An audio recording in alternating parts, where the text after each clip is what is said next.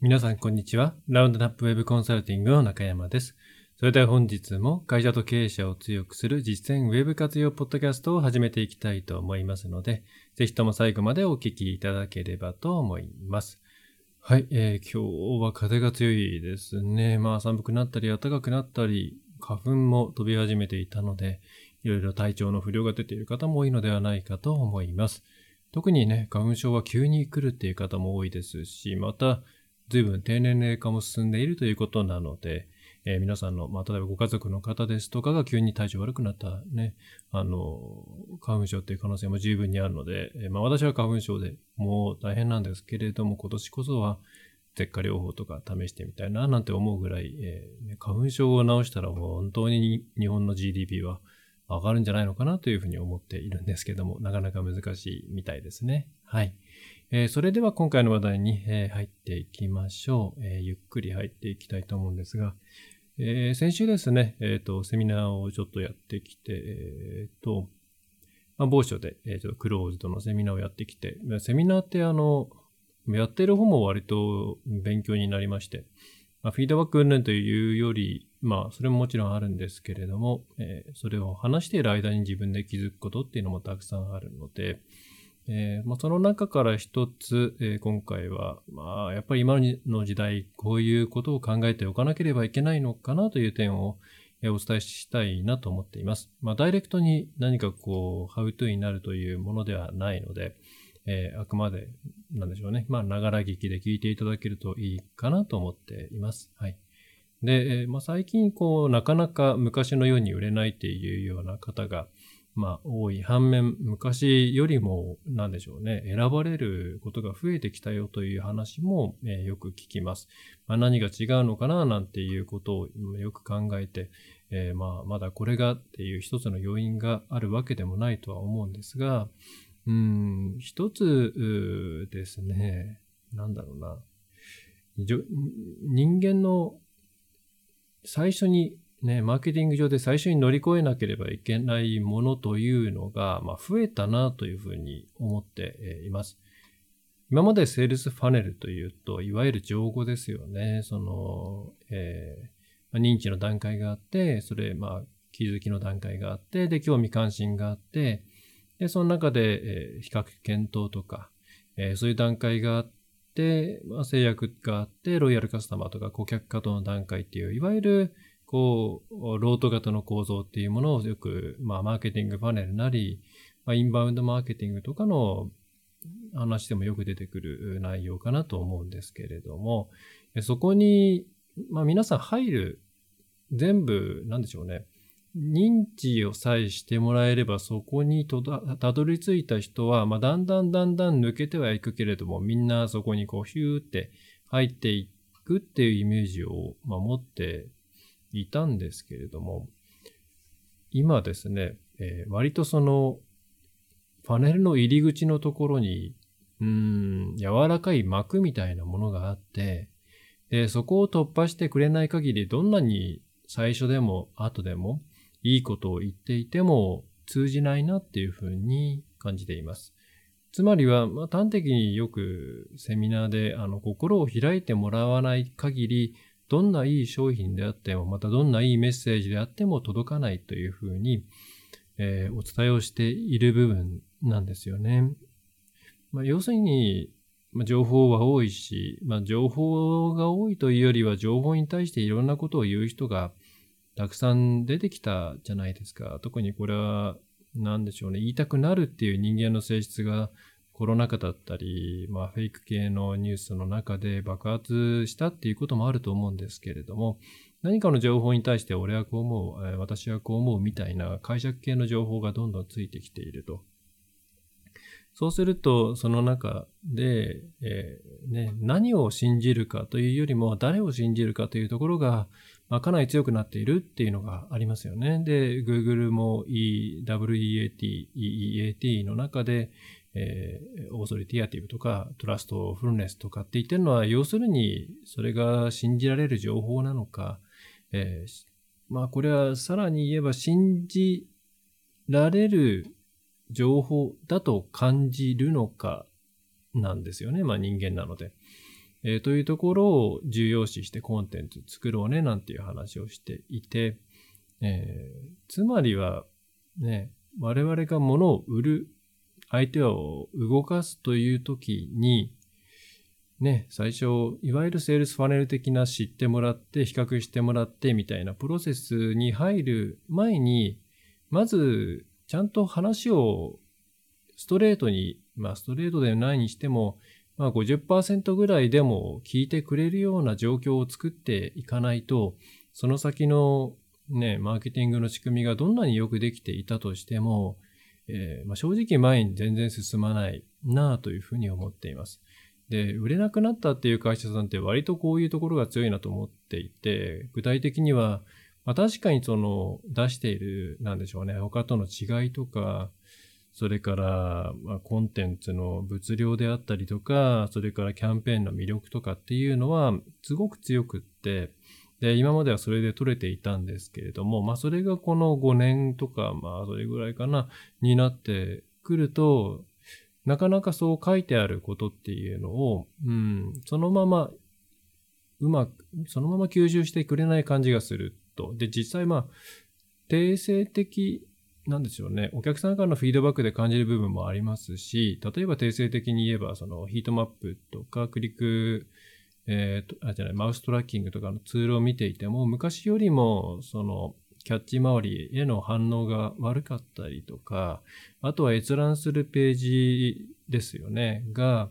えー、そういうセールスメッセージのページが昔は多かったんですけれども、えー、そこに今、いの一番に行かなくなっていたりするんですね。で、じゃあ代わりに何を見るかっていうと、基本的に法人であれば会社概要とか、えー、が一番ですね。まあ、あんた誰だっていう話ですね。で、その後に第三者系のサポーティブコンテンツ、お客様の声とかを見ていって、そして、えー、まあ、その後、そこで抜けていく人が結構いて、で、その後に行く人はサービスを見に行くっていう、えー、まあ、割とですね、B2、ザ B2B みたいな流れっていうのが、えー、他の業界に対しても波及しているなというふうに思います。で、ザ・ B2B 的な流れっていうのは、まあもともと B2B ビジネスっていうのは、まあ、言い方難しいんですけれども、その担当者の方が最高のものを見つけようと思っているのではなくて、えー、まあ怒られないというかですね、えー、まあこんな感じの旧大点っていうものがあればいいなっていうところを重視して、失敗しないことを重視しているので、あの、安心してここにお願いできるっていうところを選ぶ傾向が、まあ、ありましたよね。で、なので最初にその会社概要とかお客様の声とか事例とかを見るっていうのは、これはすごく、まあ、当然の行動だったわけなんですけど、割と B2C、多少効果でも B2C だったりすると、まあそもそも比較をいきなりしたい人、で、それで、あとはさっと会社概要とか、なんかオフィスのね、様子とかを見て、まあそれで、えああ、そっちも大丈夫そうだな、みたいに、まあその後に、あの、まあ誰がとか、そういうところに属する情報を見ていたりしていたんですけれども、まあ、ほぼどこの業種ももう、あなたは誰ですか？信じられますか？っていうところの情報をみんな取りに来るなというふうに動きが変わっているように思います。でそこにきちんと対応して、え自分たちについての自己開示とか、え、なぜその商品を出しているのかとか、それからお客さんの声に対してどういうふうに対応してきたのかとか、え、そういったことをコンテンツとして展開している、あるいはまあもともと、うん見据えていたのかはわかりませんが、そういうコンテンツを用意していたところっていうのはあんまり影響が受けて、を受けていなかったり、競合が取れなくなった分をその会社がね、えー、うまくすくい上げたりして売り上げ伸ばしているっていうような状況があるなと思っています。で割と今バラバラバラって喋っていますけれども、えー、皆さんにまず押さえてというか確認していただきたいのは、皆さんの情報っていうのがちゃんと相手に届いているかっていうことなんですね。で、ウェブ上で書いてあるんだから読んでもらえるだろうっていうことは全くなくて、えー、ヘッダーに書いてあろうが、トップページに書いてあろうが、それを読むっていうことと、それを、何でしょう、信じてもらえる。つまり、納得しながら見てもらえる、読んでもらえるかっていうのは全く違う問題ですね。皆さん新聞なり雑誌なりウェブメディアなんかを見ていて、確かに見ているけども、それを、まあ、スルーしたり、あるいは、まあ、自分に関係ないと思ったり、あるいは、こう、ここの書いていることは信用しないっていうふうにスルーしたりとか、あスルーというかな、逆に、あの、なんでしょうね、シャットダウンしたり、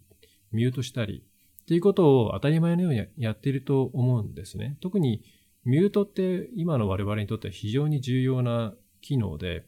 これだけ様々な情報が氾濫して、いろんな人がいろんなことを言っている状態になると、もうミュートをしていかないと自分の頭の中追いつかないですよね。で、そのミュート状態に自分たちのコンテンツがなっていないかっていうことをチェックしていただきたいなと思います。で、じゃあ具体的にそこで何を見ていけば、ね、自分たちのコンテンツがミュート状態になっているのかっていうと、うーん、まあこれをチェックしてくださいっていうのはなかなか難しいなと思います。でもこれはお客さんとの接し方の、接する中でさりげなく聞くとか、していった方がいいと思うんですね。最初はどう思いましたかとか、あるいは、なんだろうな、反対する方もいらっしゃったと思うんですけども、どの辺がとか、えー、ね、特に何でしょう、薄い見込み客さんだって来るわけですから、まあそういう人から取っていくっていうのがいいんじゃないかと思います。なんかこれはあの、うーん、こういうふうにすれば答えが出るんだよっていうような安易な解決策を目指さない方がいいと思うんですね。で我々ってこう、ウェブにしても何にしても、効率化とか、ハウツーとかに、やっぱり頼りすぎてきたと思うんですよ。それによって、自分たちが、まあ、スピード、ね、効率よく進められてきたことっていうのはもちろんたくさんあると思うんですけれども、もうそれによって、うん、タイパとかタイムパフォーマンスみたいな言い訳ですよね。をもとに言い訳を持って、最速でそこにたどり着きたいからということで考えずにいろいろなノウハウっていうノウハウに頼ってきてしまった側面っていうのがすごくこの10年ぐらいあったなというふうに思っています。でもそこでお客さんのことをきちんと見据えて今自分たちがまず発するべき言葉は何なんだろう。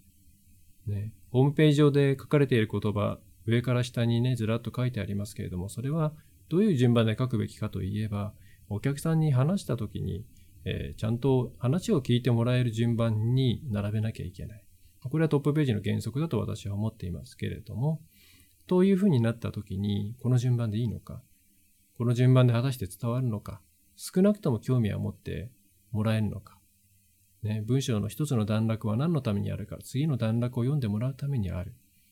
といったようなダイレクトマーケティングの考え方も含めて、ね、皆さんの、うん、中でいろいろ考えていただいた方がいいと思います。大体世の中にね、出ているノウハウっていうのはもうあなただけのものではないですから、えー、まあ、ある意味、ね、やり尽くされたものもあれば、検証もされていない、実は全く、うん、不確定なものだったりします。ウェブ上の情報って今本当にそういうレベル感にあるなと思っています。で、そこで皆さん目の前に特に地域証券の方っていうのはお客さんがいます。それからお客さんになるかもしれない人たちに接する可能、接することができる、ね、状態にありますから、あの、ウェブとかにあまりこだわらずですね、リアルをきちんと使って、ね、リアルで商売しながら、いいところをウェブに還元して、ウェブからもお客さんを取っていくというような考え方をとって、いただく必要があるかなと思います。はい。えー、ということで、まあ、あっちこっち行きましたけれどもですね、ちょっとさパパッと今日は終わらせようかなと思っているんですが、えー、特に今現在、えー、なんか反応取れなくなってしまったなという会社さんは、えー、もしかしたらそもそもあなたの言うことって信じられないような気がするなという一番最初のフィルターを超えられていないかもしれません。特に割とゴリゴリとしたキャンペーンとか強みとかですね、いやね嫌な言葉ですけど強みとかですね、えー、そういう言葉で攻めてきたような、攻め取ってきたような人たちは、え、急速にその効果がなくなっていると考えた方がいいと思います。え、そうではなくて、どうやったら、ね、信じてもらえるか。はっきり言って信じてもらえて失敗する確率が低いと思われたら、別に値段高くても、多少条件が悪くても、あの、制約します。えー、要は